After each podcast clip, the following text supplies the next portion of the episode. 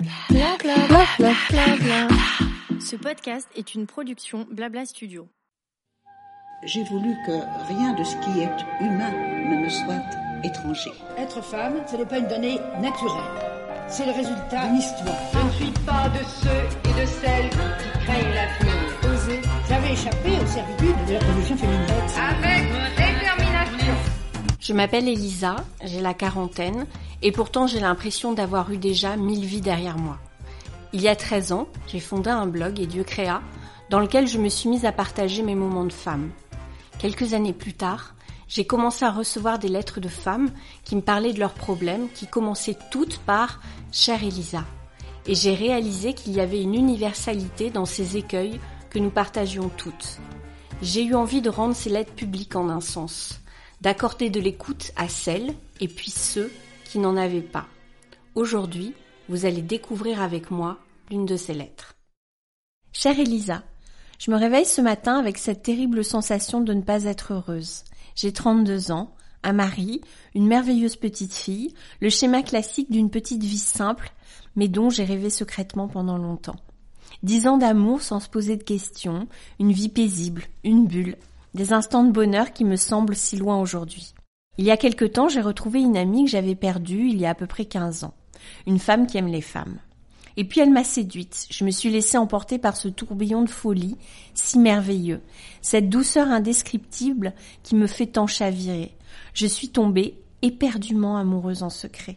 Depuis plus d'un an, je ne vis que pour son sourire et tout ce qu'elle me donne. J'aime qui elle est et qui je suis à ses côtés.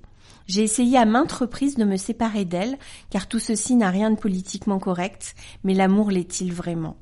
Je vis alors dans le malheur le plus profond et retourne toujours à elle.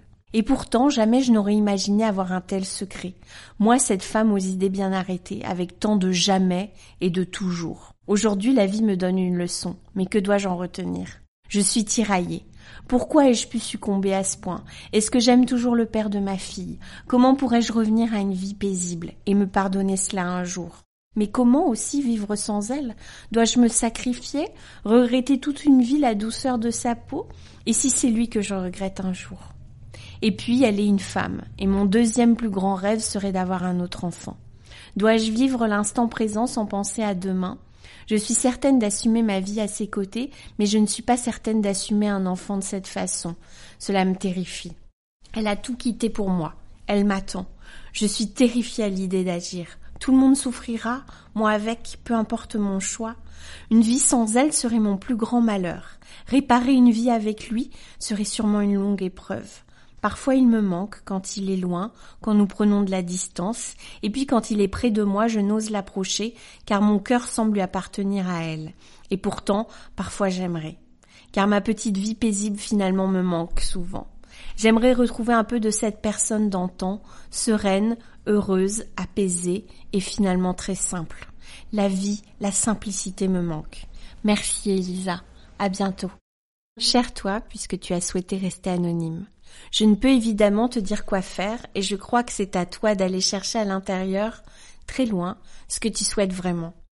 Ce que tu racontes, ce n'est même pas l'histoire d'une femme qui tombe amoureuse d'une autre femme, avec tous les carcans que la société nous impose encore aujourd'hui à ce sujet. Tu n'es pas tombée amoureuse d'un sexe plutôt qu'un autre. Tu es tombée amoureuse d'une personne, et il se trouve que c'est une femme. Si tu la choisissais, tu pourrais avoir un bébé quand même, tu sais. Mais ça aussi, c'est un vaste sujet. C'est beau l'amour, ça bouleverse, ça remet en question, et parfois c'est un tsunami qui chavire tout. Il y a des histoires qui durent toujours malgré les coups de foudre qui peuvent arriver. Il y a des histoires qui durent toujours malgré les coups de foudre qui peuvent arriver. Il y a les histoires que l'on reconstruit parce que bien souvent, si l'on tombe amoureux de quelqu'un d'autre, c'est qu'il y avait la place pour. Je sais que c'est dur, compliqué, et certainement vertigineux d'envisager tout ce qui pourrait arriver aujourd'hui en fonction de tes choix, mais garde une chose en tête, connaître ce sentiment amoureux, se sentir vivant, vivre ses émotions, je reste persuadée au final que cela en vaut la peine.